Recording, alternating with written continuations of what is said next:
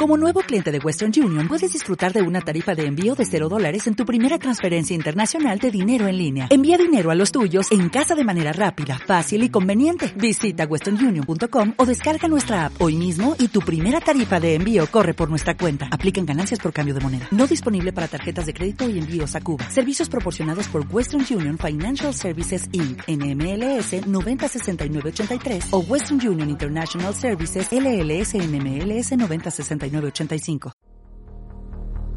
Uh, hard to believe the drama is over. Tragedy struck downtown this morning.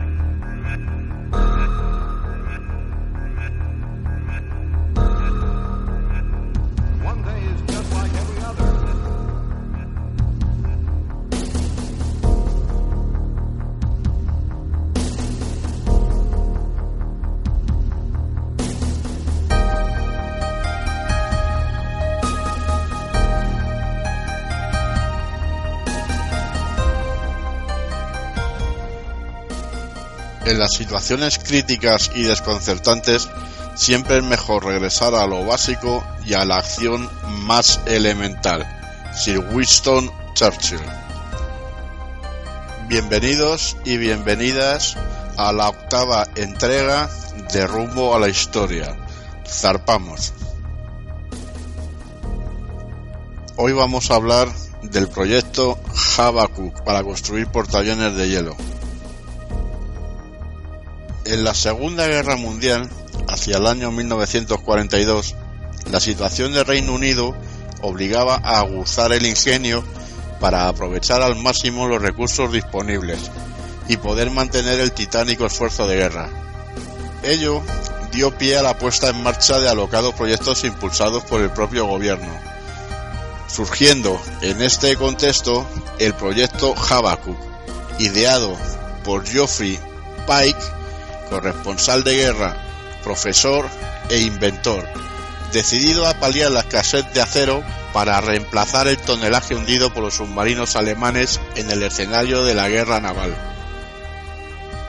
Pero, ¿cómo se consigue fabricar barcos sin acero en 1942? Sencillo, con hielo. Aunque a priori parezca una idea absurda, el planteamiento de Pike era bastante sencillo, pues aunque el hielo puede ser destruido al igual que cualquier otro material, se podía conseguir prácticamente de manera ilimitada y además se podía reparar fácilmente con el agua donde navegaba la propia nave.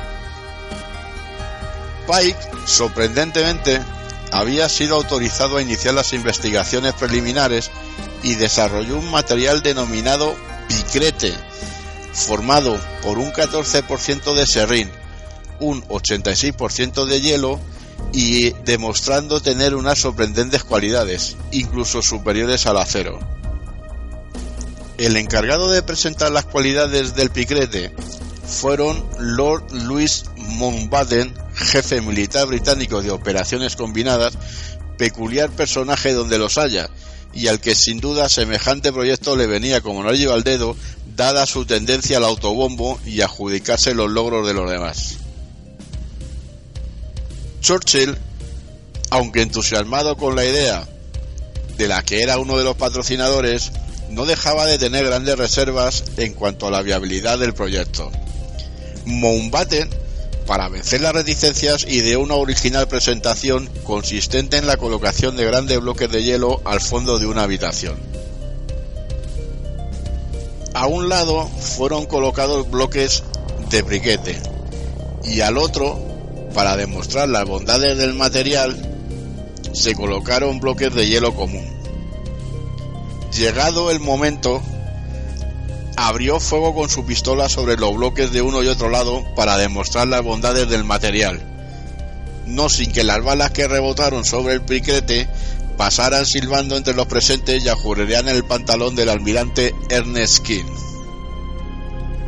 Tras esta pintoresca presentación, en la que milagrosamente no hubo que lamentar ninguna baja entre los asistentes, se dio el visto bueno a un faraónico proyecto consistente en la construcción de un enorme portaaviones construido con bloques de briqueto. Se utilizarían 280.000 bloques, con un peso de 2 millones de toneladas para transportar alrededor de 150 aviones de combate.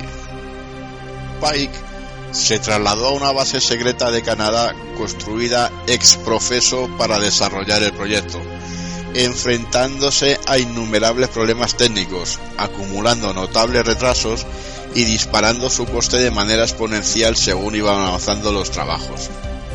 Como anécdota, hay que señalar que los propios canadienses que habían cedido los terrenos no sabían lo que se estaba construyendo, bautizando el proyecto como el Arca de Noé. Según avanzaba el proyecto, iban aumentando también desproporcionadamente los costes, obligando a ingleses y canadienses a solicitar fondos al gobierno estadounidense, quien aceptó a regañadientes a condición de que debido a desavenencias anteriores, fuese desvinculado del proyecto. La entrada de los americanos en el proyecto y la salida de Pike fue la muerte anunciada del proyecto, pues el plan inicial fue modificado y ampliado en una etapa nueva que se conoció como Habakkuk 2.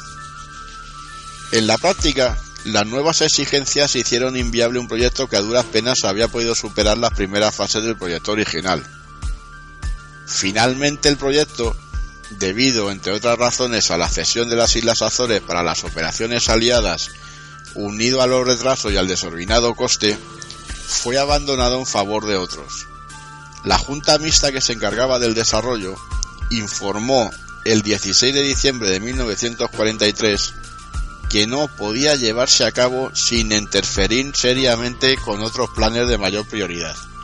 En consecuencia, el proyecto Habakkuk fue arrinconado por las autoridades aliadas.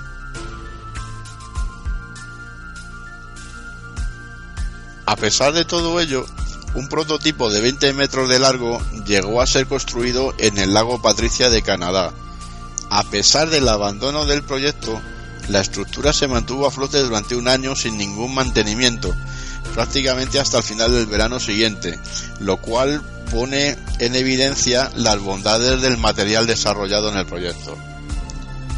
El esqueleto del Habakkuk permanece hundido en el fondo del lago Patricia en cuya orilla existe una placa conmemorativa que recuerda el lugar donde se gestó uno de los proyectos más extravagantes y alocados de la Segunda Guerra Mundial.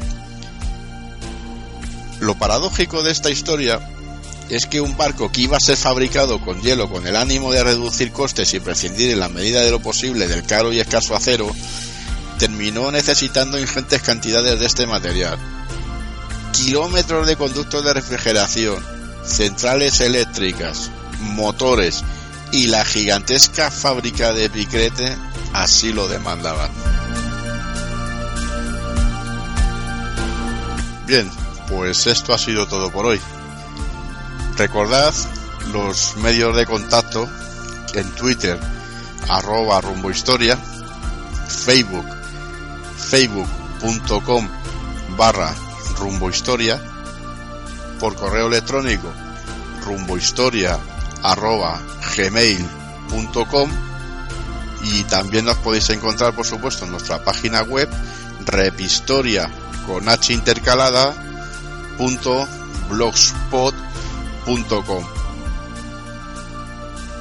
la música que aparece en esta grabación se reproduce según los términos de sus respectivas licencias Creative Commons, siendo de libres difusión para uso no comercial.